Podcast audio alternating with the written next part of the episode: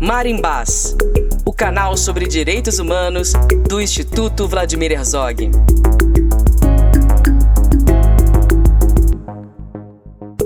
Oi, pessoal, eu sou Raquel Mello e está começando o último programa da segunda temporada do Marimbás, que trouxe as reportagens ganhadoras do 13º Prêmio Jovem Jornalista Fernando Pacheco Jordão, realizado pelo Instituto Vladimir Herzog em 2021. Nesse episódio, trazemos a reportagem Racismo Algorítmico. Quem comanda os comandos? Produzida pelos estudantes Karina Lima, Micaela Moser, Nicole Credidio, Vitor Guerra e Wallace Coelho, da Universidade Federal do Espírito Santo. A reportagem aborda a reprodução do racismo no universo das inovações tecnológicas. O trabalho teve orientação de Fábio Malini e a mentoria de Marcelo Moraes. Confira. 7 de junho de 2021, 170 organizações, dentre elas a Human Rights Watch e o Instituto Brasileiro de Defesa do Consumidor, assinaram uma carta aberta para banimento global de usos de reconhecimento facial e outros reconhecimentos biométricos remotos que permitam vigilância em massa, discriminatório e enviesada.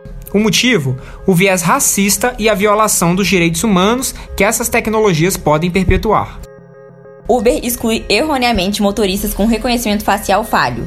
O Google Fotos tagueou pessoas negras como gorilas. Rede de lojas implementou três vezes mais câmeras de reconhecimento facial em bairros negros e latinos. Software de análise de reincidência prejudica réus negros e favorece réus brancos. Os casos não são isolados, estão organizados na linha do tempo do racismo algoritmo, feita pelo pesquisador, produtor cultural e mestre em Comunicação e Cultura Contemporâneas pela Universidade Federal da Bahia, Tarcísio Silva. O algoritmo é um comando dado para uma máquina, a fim de que esta realize alguma ação. Para além de um comando tecnológico, ele é um comando sociológico que reforça uma ordem racial de conhecimento, espaço e violência a grupos não brancos. Nesse sentido, vamos entender quem comanda os comandos, onde essa tecnologia de viés racista é produzida. Quem conversa com a gente hoje é o professor de mestrado e doutorado em comunicação na Universidade do Vale do Rio dos Sinos e coordenador do Laboratório de Pesquisa DigiLabel, Rafael Groman. Se a gente entende que, que as tecnologias é, são feitas por seres humanos no, a partir do trabalho humano e, e como sistemas sociotécnicos, isso está mutualmente constituído em termos de como raça, gênero, classe estão incluídos uh, nas tecnologias que a gente constrói. E o que tem se colocado é como, uh, uh, especialmente considerando mais especificamente algoritmos e também algoritmos de reconhecimento facial, são são mutuamente constituídos por um sistema que é moderno, que é colonial e que é é marcado pela branquitude como um, um default. É, isso é muito bem mostrado no documentário Coded Bias, em que a Joy Bulawini mostra que é mais fácil ela ser reconhecida pelos algoritmos como uma máscara branca do que sendo uma pessoa negra.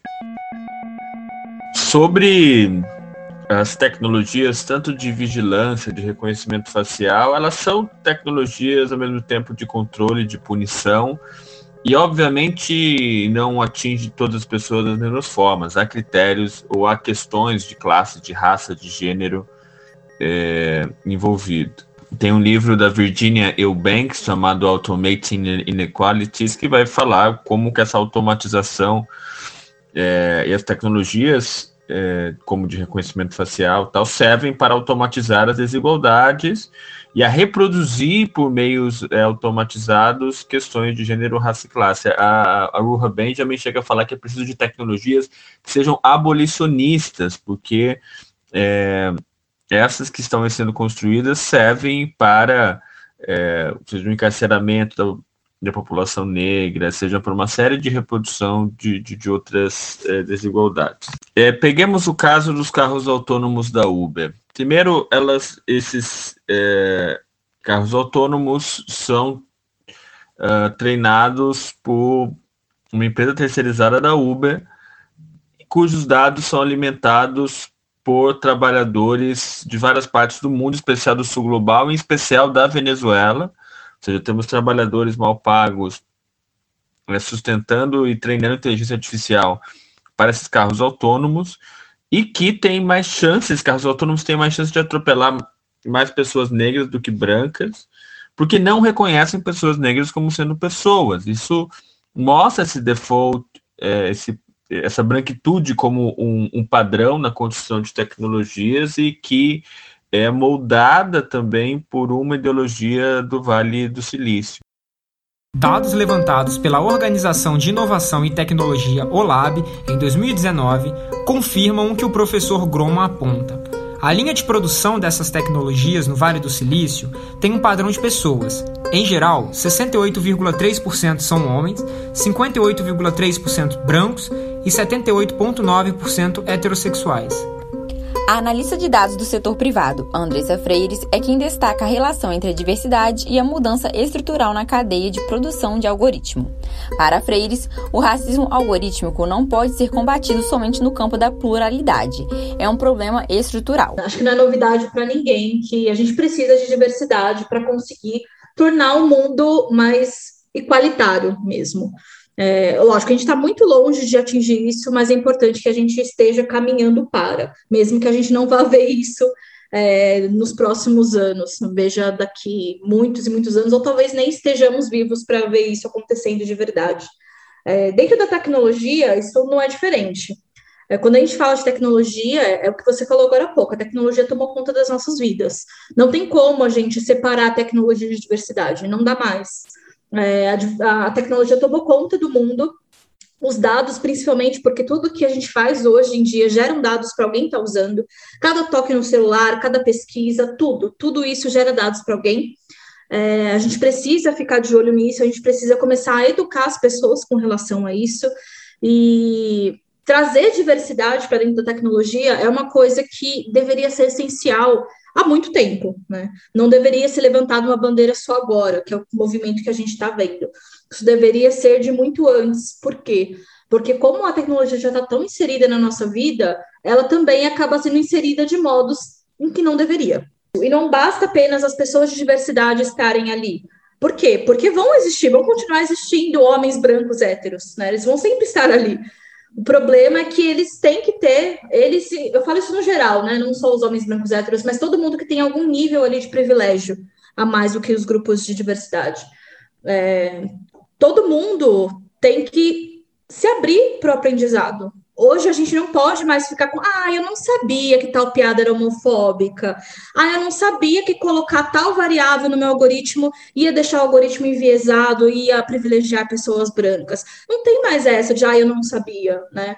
Hoje a internet está aí, a gente tem vários conteúdos de qualidade, conteúdos confiáveis de várias pessoas do mundo que levantam essa bandeira diariamente e não dá mais para ficar ignorando. Tarcísio argumenta ainda que a pretensão da ideologia da neutralidade na tecnologia permite que o racismo institucional nas polícias e poder judiciário, por exemplo, promova o uso de aplicações como reconhecimento facial, policiamento preditivo, scores preditivos de reincidência ou ainda automatização de sentenças.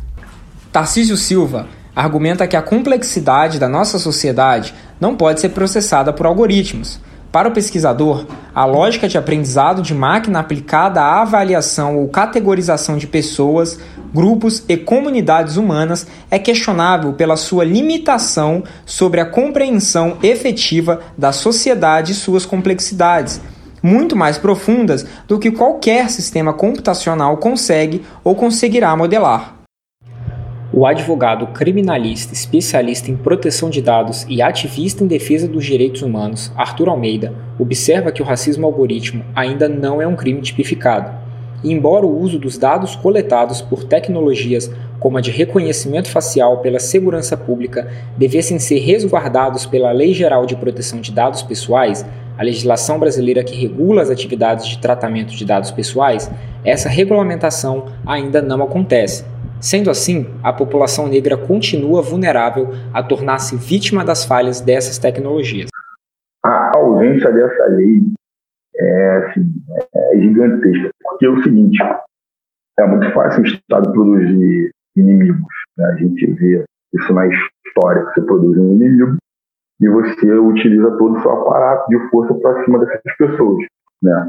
Aí, normalmente, para um Estado ah, autoritário, o, o, inimigo é sempre a pessoa pobre. Né? Se a gente já viu um grande carceramento de pessoas né, é, por outros crimes e tudo mais, ah, sem a regulamentação de uma lei assim, acontece o que está acontecendo, por exemplo, agora na, em Brasília. Eles têm uma, uma. Lá em Brasília, eles, estão, eles fizeram uma lei para poder implementar a tecnologia de reconhecimento facial na cidade de Brasília. Né? Só que acontece, eles alegam que isso é simplesmente para ter um monitoramento melhor da cidade, tudo mais, para questão de segurança da população. Só que tem um grande problema, né? É, a partir dessas tecnologias, as pessoas, vai ter gente que vai acabar sendo presa. Então, de certa forma, isso acaba caindo numa, numa matéria de legislação penal. E questões penais, processuais penais, enfim, tudo isso só pode ser legislado pela, pela União, que é o governo. Então, assim, tem, é, começa a ter essas questões problemáticas de inconstitucionalidade de leis, é, leis estaduais, né? porque eles querem implementar, é, esse tipo de tecnologia está sendo é, oferecida a, aos estados, né? Ah, e a maioria dos, dos, políticos vão estar preocupados em, em dizer para a população que está garantindo a segurança deles, que vai implantar a Câmara de Reconhecimento Facial, que vai resolver o problema de você ser assaltado na rua e perder o seu celular que você está pagando parcelado é, em muitas parcelas. Enfim, ninguém quer perder o seu bem, tudo mais, você trabalha, mas assim, eles não falam do perigo dessas tecnologias. Né? Então, assim, essa lacuna, essa falta dessa, dessa lei que vai regulamentar, é, não, vai regulamentar a questão de, de proteção dos dados, né? não que vai regulamentar as tecnologias de reconhecimento facial essa lei que vai regulamentar essa questão, como os dados são tratados pela segurança pública, é imprescindível, porque é importante demais e, não tem, né? Daí a gente acaba caindo nessas, nesses pequenos problemas que vão trazer muitos problemas para a população preta e periférica e pobre do Brasil. Nesse sentido, é importante questionarmos: as tecnologias presentes no seu dia a dia, ouvinte, são coerentes com o futuro que você deseja? É possível falar em tecnologia neutra e democrática quando suas aplicações vêm sendo utilizadas para reproduzir opressões de gênero, raça e classe? Durante a nossa conversa, mostramos de diversas formas como os algoritmos podem ser utilizados na tecnologia para reforçar os preconceitos estruturais da nossa sociedade. Quando indagamos quem comanda os comandos, não nos referimos apenas às pessoas que desenvolvem os algoritmos, mas àqueles que dominam as relações sociais também. Para nós, é impossível pensar em um futuro que se baseie em reprodução de dados produzidos com base em visões antigas e que hoje são recriminadas. O caminho para um futuro equalitário exige não apenas mudanças na direção da ordem de produção do algoritmo, mas também o banimento de tecnologias usadas de maneira arbitrária e discriminatória. Para as máquinas, restam reproduzir algo que lhes foi ensinado. Esta reportagem foi realizada sob a orientação do professor do Departamento de Comunicação da Universidade Federal do Espírito Santo e coordenador do Laboratório de Estudos sobre Imagem e Cybercultura, o LABIC, Fábio Malini. A mentoria do grupo foi realizada sob os cuidados do jornalista de dados e diretor do Estúdio de Inteligência de Dados Lagon Data, Marcelo Soares. O grupo gostaria de agradecer ao Instituto Vladimir Herzog e ao 13º Prêmio Jovem Jornalista, à Universidade Federal do Espírito Santo e ao Bandejão da Rádio Universitária. O Prêmio Jovem Jornalista 2021 contou com o apoio do Google, da Oboré Projetos Especiais, da Sociedade Brasileira de Estudos Interdisciplinares da Comunicação, Intercom, da Associação Brasileira de Jornalismo Investigativo, a Abrage, e da Periferia em Movimento. Termina por aqui a segunda temporada do Marimbás. Esperamos que tenham curtido. Compartilhe o nosso canal e siga o Instituto Vladimir Herzog nas redes sociais. A coordenação geral dessa temporada do Marimbás é de Raquel Melo e Juliano Gale. A sonoplastia é de Fábio ACM. Muito, muito obrigada pela sua audiência. Até a próxima. Marimbás, o canal sobre direitos humanos do Instituto Vladimir Herzog.